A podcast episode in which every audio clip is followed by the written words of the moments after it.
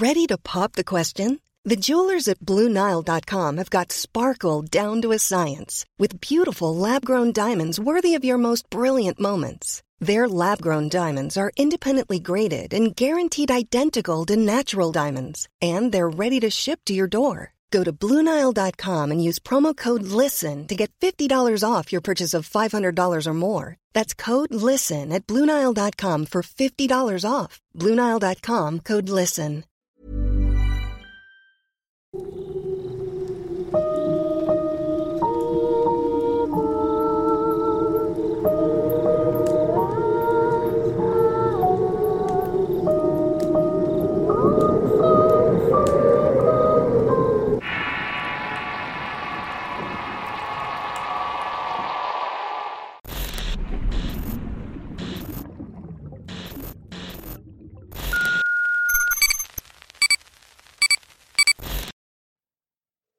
Joaquín del Desierto.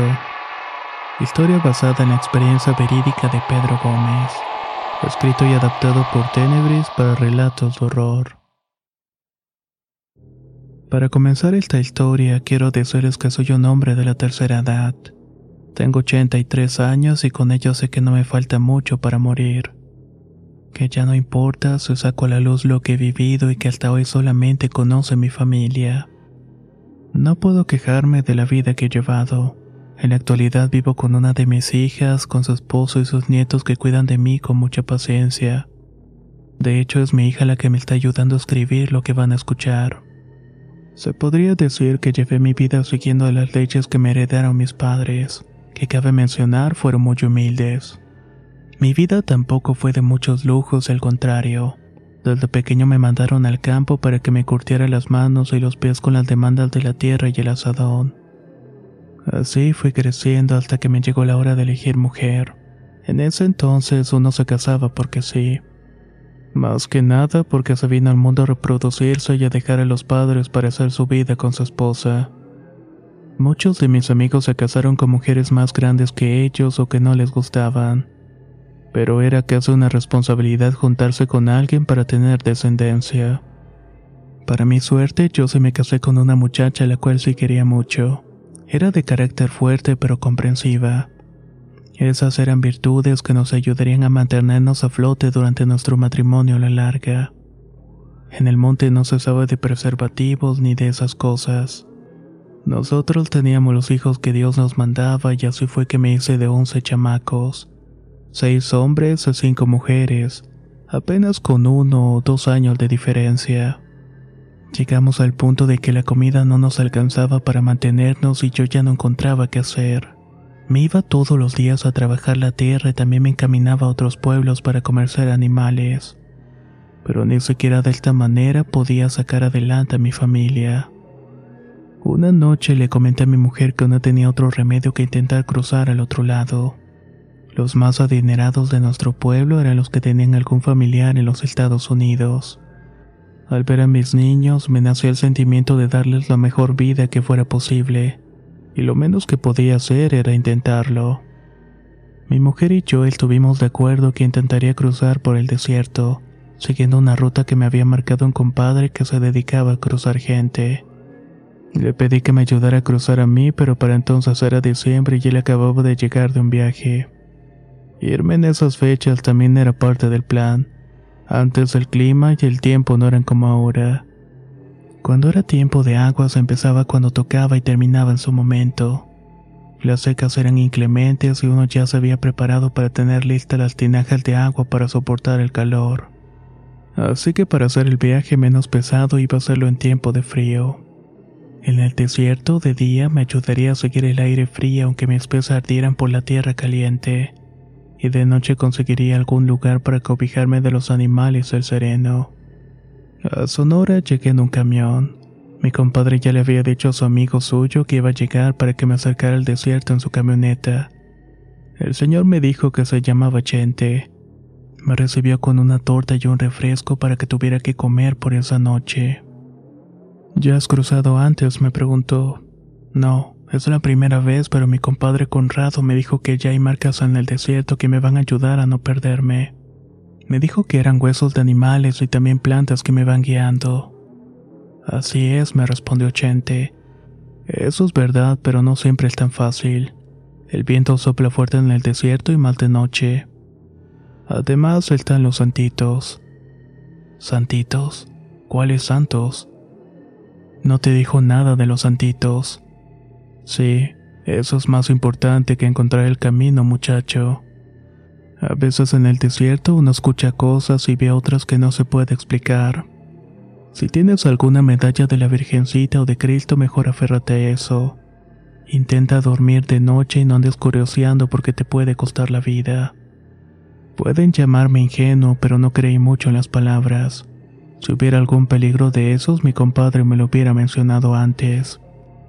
En ese momento imaginé que lo que decía era para ir calando mi temple y ver si yo podía con el viaje que me esperaba por delante. Esas cosas no me asustan, hay que tenerle más miedo a los vivos que a los muertos, le contesté. Chente me miró con mucha seriedad y luego se empezó a reír. Tomamos un camino pedregoso y desnivelado. Primero vi solamente arbustos pequeños, nopales y cactus. Después empezaron a verse cactus altos que crecían pegados como si fueran manos que se abrían al cielo.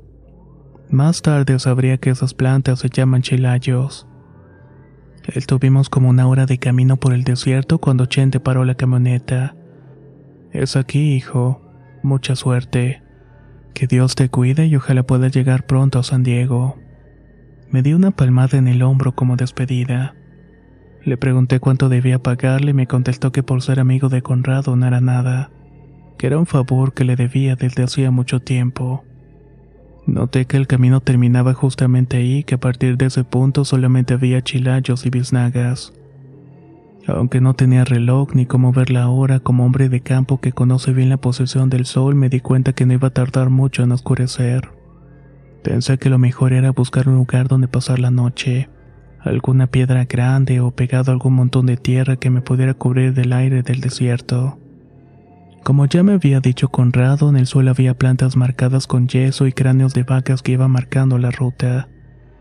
Estuve siguiendo las pistas hasta que la oscuridad de la noche me cegó por completo.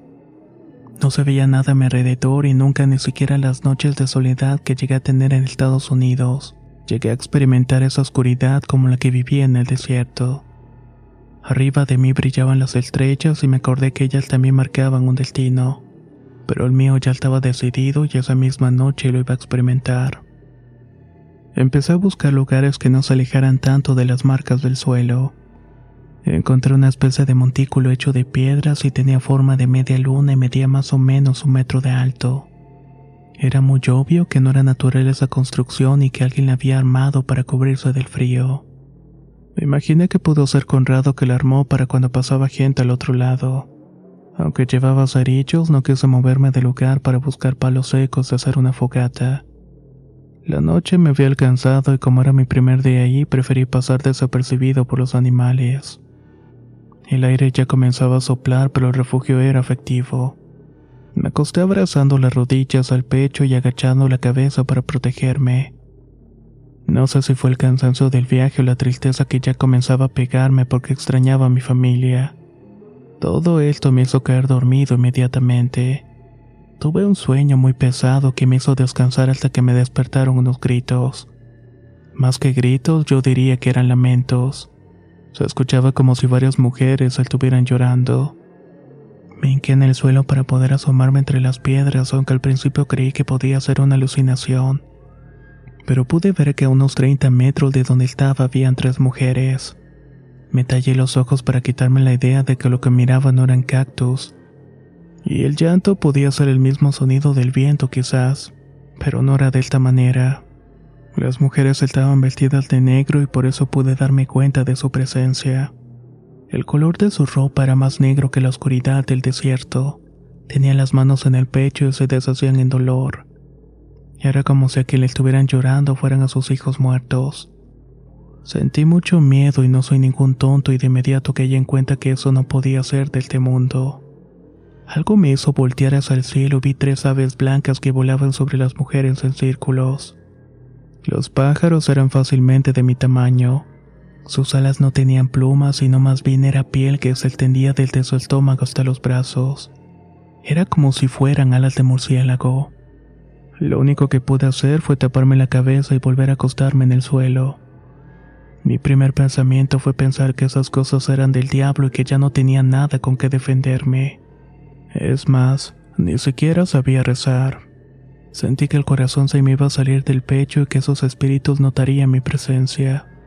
Escuché una especie de palpitaciones en mi oreja y creí que era mi propio ritmo cardíaco, pero luego me di cuenta que se trataba del galopar de un caballo.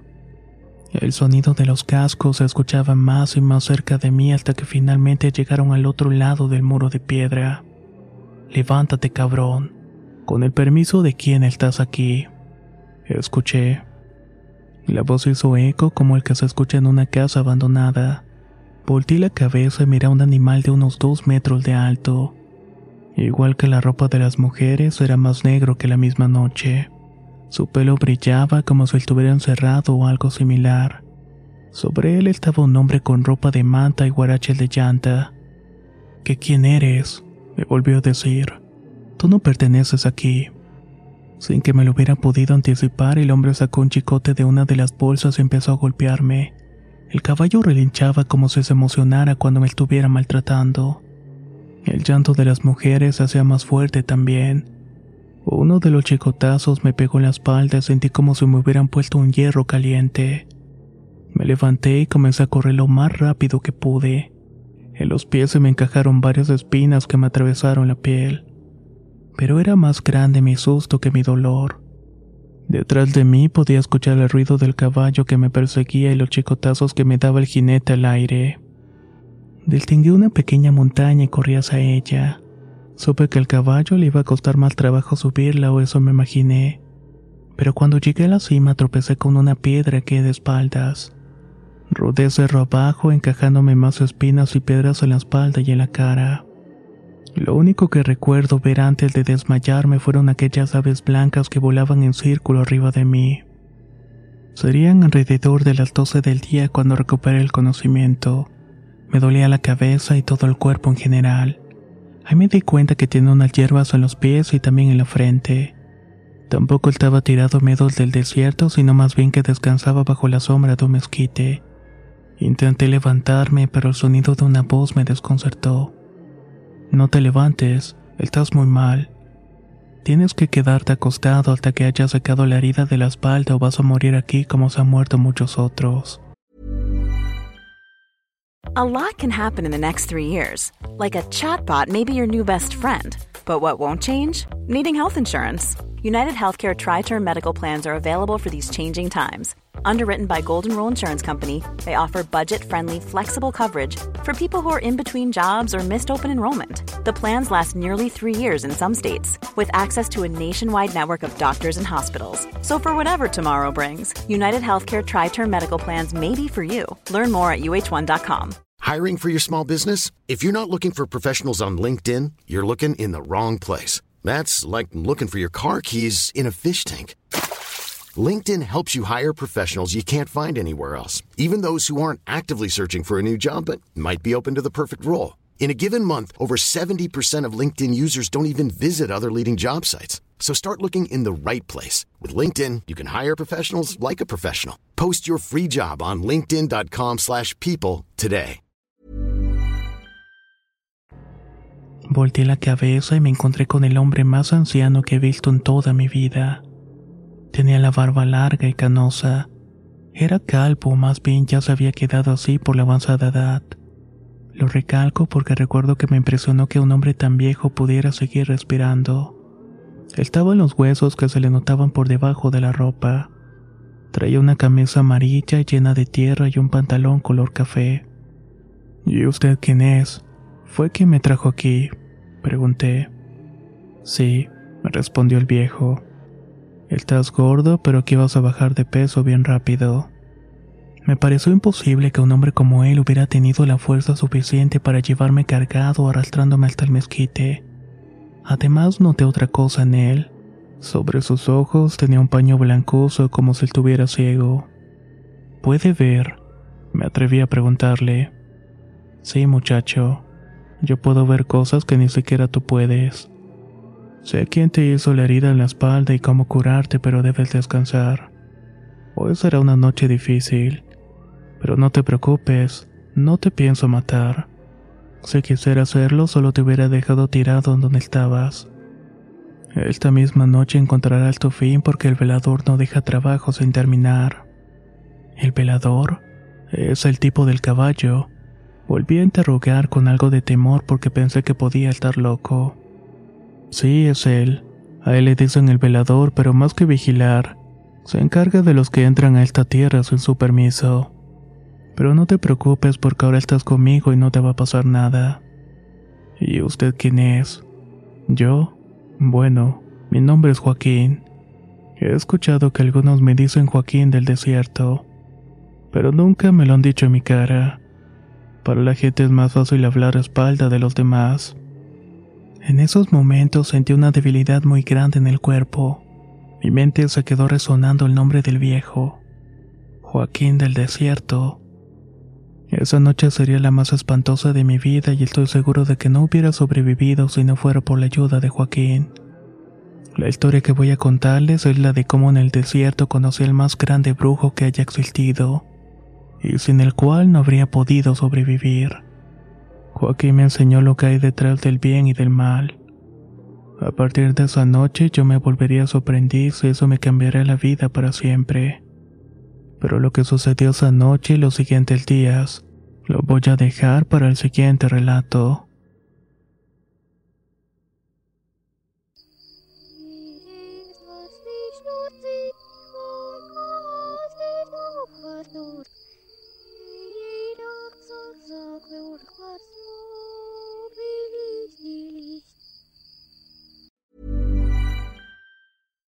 Would you like to look five years younger? In a clinical study, people that had volume added with Juvederm Voluma XC in the cheeks perceived themselves as looking five years younger at six months after treatment. Look younger, feel like you. Add volume for lift and contour in the cheeks with Juvederm Voluma XC. Reverse signs of aging by adding volume to smooth laugh lines with Juvederm Volure XC. For important safety information and to find a licensed specialist, visit juvederm.com. That's J U V E D E R M.com. Not for people with severe allergic reactions, allergies to lidocaine, or the proteins used in Juvederm. Common side effects include injection site redness, swelling, pain, tenderness, firmness, lumps, bumps, bruising, discoloration, or itching. There's a risk of unintentional injection into a blood vessel, which can cause vision abnormalities, blindness, stroke, temporary scabs, or scarring. Talk to a licensed specialist to find out if it's right for you.